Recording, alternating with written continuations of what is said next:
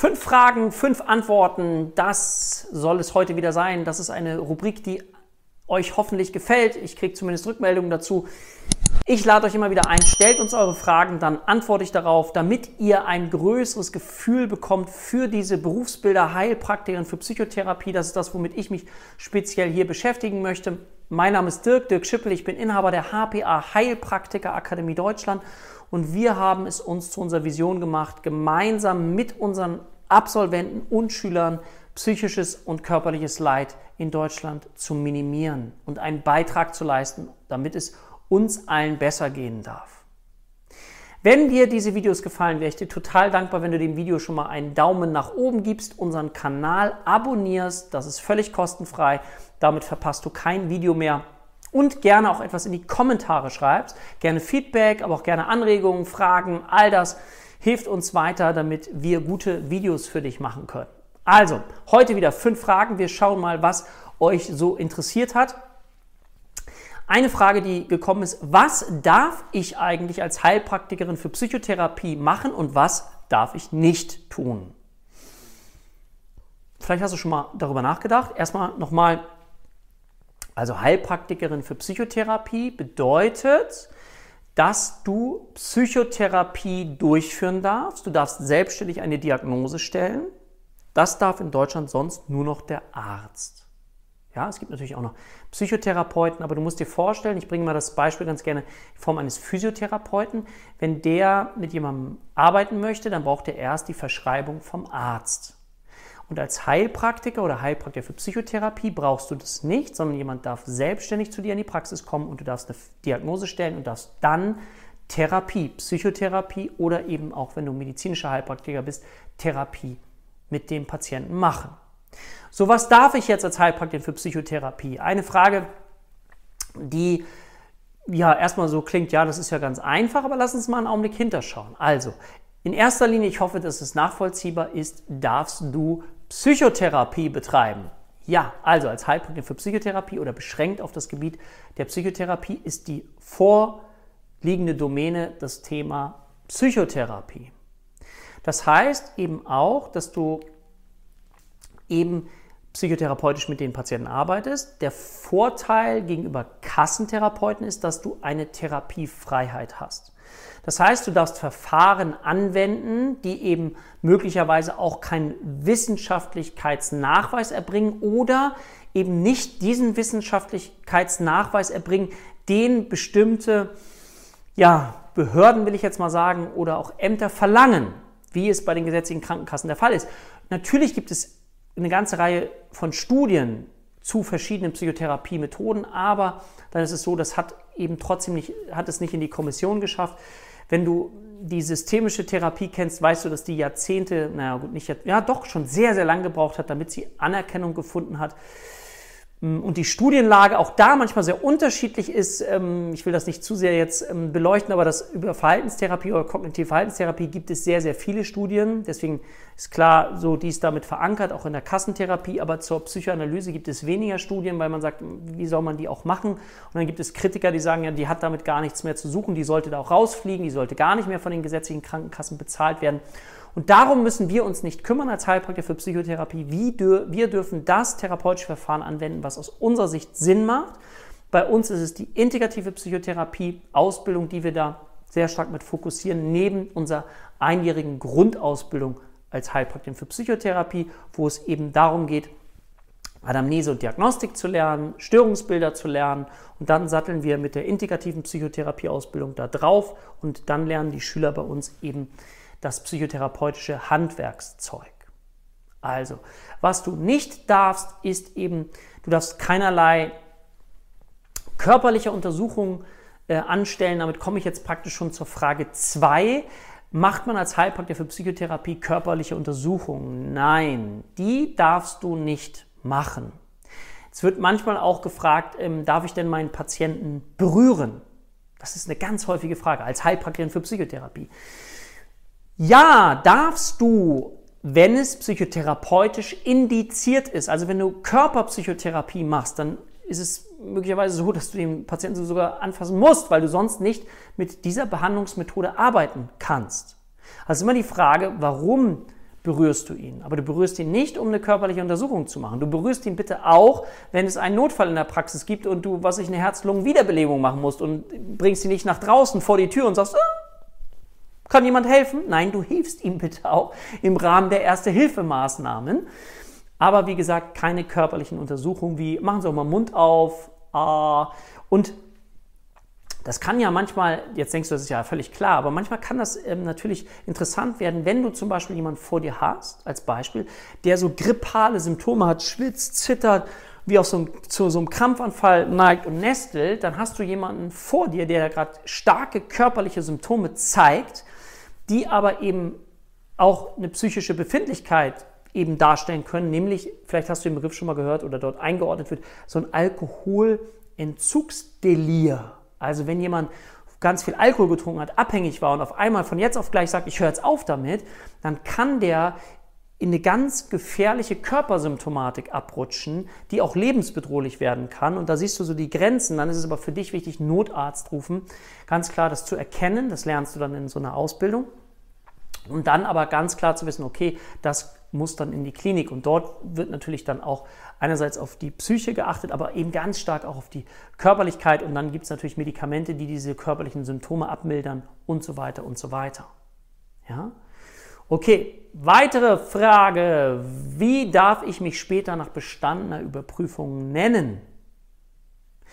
Das hängt davon ab, also du weißt vielleicht, es gibt eine Überprüfung, schriftliche Überprüfung. Wenn du die bestehst, kommst du in die mündliche Überprüfung. Wenn du die bestehst, bekommst du vom Gesundheitsamt einen, ja, eine Urkunde, einen Zettel, eine Bestätigung, wo drauf steht, dass du Heilpraktikerin für Psychotherapie bist. Und jetzt entscheiden, da steht meist nicht Heilpraktikerin für Psychotherapie, sondern da stehen meistens Heilpraktikerin beschränkt auf das Gebiet der Psychotherapie. Da gab es in den letzten Jahren auch viele andere Namen und es wird sich bemüht, immer mehr und mehr eine Einheitlichkeit dafür zu finden. Also du nimmst den Namen, der auf deiner Urkunde steht. Den darfst du offiziell verwenden.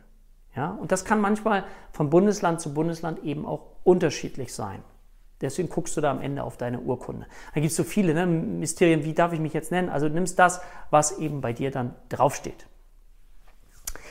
Vierte Frage. Was ist der Unterschied zwischen einem Heilpraktiker und einem Heilpraktiker für Psychotherapie oder anders genannt, um das besser einzusortieren, zwischen einem medizinischen Heilpraktiker und einem Heilpraktiker für Psychotherapie? Ich habe das nie so richtig verstanden. Was soll das sein? Heilpraktiker, Heilpraktiker für Psychotherapie. Was darf denn ein medizinischer Heilpraktiker? Also, um dir das ganz einfach zu erklären, habe ich ja schon gesagt, der Heilpraktiker für Psychotherapie ist beschränkt auf das Gebiet der Psychotherapie. Er darf also psychotherapeutisch mit seinen Patienten arbeiten und hat dabei eine Therapiefreiheit und kann sich das Therapieverfahren, Psychotherapieverfahren aussuchen, mit dem er gerne arbeiten möchte oder das Verfahren, was eben dann einzahlt, daraufhin einen Krankheitswert bei einem Patienten zu minimieren. Ja? Beim medizinischen Heilpraktiker ist die Domäne, womit er arbeitet, etwas anders und ich finde, das kann man sich ganz gut merken, wenn man sich den Begriff der Naturheilkunde einmal vorstellt. Also naturheilkundliche Methoden, kennst du da welche? Also ich denke mal, du kennst was wie Akupunktur, Homöopathie, Fußreflexzonentherapie, Schüsslersalze, Bachblüten und so weiter und so weiter. Und mm, das ist das, womit der medizinische Heilpraktiker arbeitet. Der medizinische Heilpraktiker, wenn der Patient in die Praxis eines medizinischen Heilpraktikers kommt, macht auch eine fundierte Anamnese und Diagnostik. Das kannst du bei uns auch lernen in der zweijährigen Ausbildung als medizinischer Heilpraktiker, wenn dich das interessiert. Da ist es dann so, dass du aber den gesamten Körper noch lernst. Bei der Psychotherapie-Ausbildung, also Heilpraktikerin für Psychotherapie, lernst du die Psyche, lernst auch ein paar Randgebiete kennen, die du verstehen musst, wie eben beispielsweise Alkoholentzugsdelir. Und als medizinischer Heilpraktiker lernst du auch eine komplette körperliche Diagnostik kennen. Also du gehst den ganzen Körper durch und guckst, was können da einerseits für Probleme sein, aber anatomisch, wie ist der Körper aufgebaut, physiologisch, wie funktioniert er und eben pathologisch, was sind Erkrankungsbilder. Das heißt, vom Grundsatz her ist die Ausrichtung nicht so sehr auf die Psyche gerichtet, sondern eher auf den Körper und den Körper wieder ins Gleichgewicht zu bringen mit Hilfe naturheilkundlicher Verfahren. Und dann gibt es da natürlich auch wiederum Ausprägungen und Spezialisierungen. Man kann sich zum Beispiel auf das Thema auch ähm, Frauenheilkunde, Hormone spezialisieren. Also gibt es viele Möglichkeiten auf Themen, die man sich spezialisieren kann. Der Fokus auf die Psychotherapie ist nicht ganz so stark. Dennoch ist es so, dass wer medizinischer Heilpraktiker ist, er auch oder sie auch psychotherapeutisch arbeiten darf. Das ist etwas, was ich zum Beispiel am Berufsbild selber auch ein bisschen kritisiere, weil der Anteil in der Ausbildung beim medizinischen Heilpraktiker ist gering, ja, ja, deutlich geringer als beim Heilpraktiker für Psychotherapie, nur so ausreichend, dass man eben feststellt, dass keine Gefahr ausgehen kann. Aber ich sage bei uns ganz offiziell immer, wer als medizinischer Heilpraktiker auch Heilpraktiker für Psychotherapie ausüben möchte, dieses Berufsbild, der möge bitte diese Ausbildung auch noch machen, um wirklich verantwortungsvoll damit zu arbeiten. Und das finde ich völlig in Ordnung, dass man auch mal kritisch sein darf, dass man hinterfragen sein darf, dass man auch nicht immer nur, sage ich mal, das alles so ins positive Licht rückt, sondern dass man auch sich ganz klar fragt, okay, das macht aus meiner Sicht Sinn und für verantwortungsvolle Arbeit gehört das mit dazu. Wer das nicht ausreichend gelernt hat, möge bitte da eine Ausbildung machen, weil darum geht es am Ende, dass du gut ausgebildet bist. Aber nochmal, körperliche Untersuchungen, Körper steht mehr im Vordergrund, naturheilkundliche Methoden. Und natürlich gibt es auch dann dieses Mischfeld von Psychosomatik, ja, oder dass auch ein medizinischer Heilpraktiker mit einer Heilpraktikerin für Psychotherapie zusammenarbeitet oder umgekehrt. Da gibt es nachher ganz, ganz viele Möglichkeiten, wie man das für sich selber in seiner Praxis auch ausgestalten kann. Aber vielleicht ist das so ein Anhaltspunkt, dass du verstehst, Heilpraktikerin für Psychotherapie, Schwerpunkt eben Psychotherapie, darf aber auch anfassen den Patienten, wenn es Körperpsychotherapie ist, aber auf der anderen Seite die körperliche Untersuchung als medizinischer Heilpraktiker und dann eben die Arbeit mit naturheilkundlichen Verfahren, ob es die traditionelle chinesische Medizin ist mit der Akupunktur, Homöopathie. Da gibt es mittlerweile, glaube ich, über 360 Verfahren, die dort angewendet werden können. Okay, kommen wir zur letzten Frage, die ihr gestellt habt. Und zwar, wer haftet eigentlich für einen eventuellen Behandlungsfehler später in der Praxis? Also stellt euch vor, ihr macht einen Fehler und ich gebe euch mal ein Beispiel dafür. Ihr arbeitet mit Hypnose, versetzt den Patienten in tiefe Trance, in einen tiefen Entspannungszustand und klärt den Patienten aber hinterher nicht darüber auf, dass er jetzt erst nochmal ähm, sozusagen ein bisschen um den Block geht, dass er wieder wach werden muss, dass er sich bitte nicht sofort ins Auto setzt und in diesem tiefgreifenden Entspannungszustand erstmal durch die Straßen fährt und er vielleicht einen Unfall baut und sagt, okay, Warum auch immer, ob das zustimmt oder nicht, der Unfall basiert darauf, dass ich vorher bei meinem Therapeuten war. Okay, also lohnt sich, über bestimmte Dinge aufzuklären. Und wie ist das jetzt? Jetzt möchte ich ja ungern für die Dinge haften und dafür gibt es ja nun mal auch den Begriff der Versicherung. Da gibt es den Begriff der Berufshaftpflichtversicherung. Das heißt, wenn du einen Behandlungsfehler machst oder gemacht hast, dann greift eine Berufshaftpflichtversicherung die du natürlich abschließen musst. Ja? Das ist in manchen Bayern ist es Pflicht, ähm, in anderen Bundesländern ist es nicht Pflicht, aber für mich ist es Pflicht. Deswegen sage ich, jeder, der in diesem Berufsbild arbeitet, der braucht eine Berufshaftpflichtversicherung. Der, wofür ist diese Berufshaftpflichtversicherung da? Eben für Behandlungsfehler. Es ist wie so ein bisschen, ich nenne das mal eine passive Rechtsschutzversicherung. Das heißt, wenn jemand Ansprüche an dich stellt, dann sorgt diese Versicherung dafür, dass sie diese Ansprüche abwehrt, weil sie sie für nicht berechtigt hält, oder wenn sie die Ansprüche der anderen Partei für gerechtfertigt hält, zahlt sie das Geld, weil du dich gegen dieses Risiko versichert hast.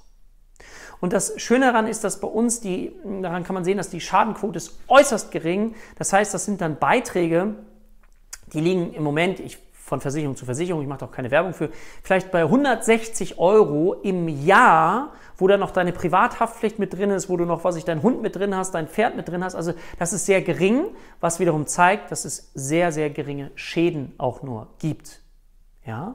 Aber natürlich ist es wichtig, dass du dich da absicherst gegen existenzielle Risiken und da einfach auf der sicheren Seite bist. Also für eventuelle Behandlungsfehler gibt es eine Berufshaftpflichtversicherung, die wirkt wie eine passive Rechtsschutzversicherung und prüft, sind Ansprüche berechtigt vom Gegenüber. Wenn ja, wird bezahlt. Dann gibt es eine Versicherungssumme, die eigentlich immer ausreichend genug hoch ist, sehr, sehr hoch.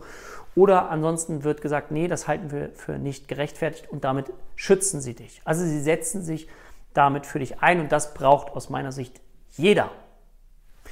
Gut, das waren die Fragen. Wenn du weitere Fragen hast, schreib die in die Kommentare, schreib Feedback rein. Ich freue mich wirklich sehr darüber und sag für heute Adieu und wir sehen uns in der nächsten Folge. Dein Dirk.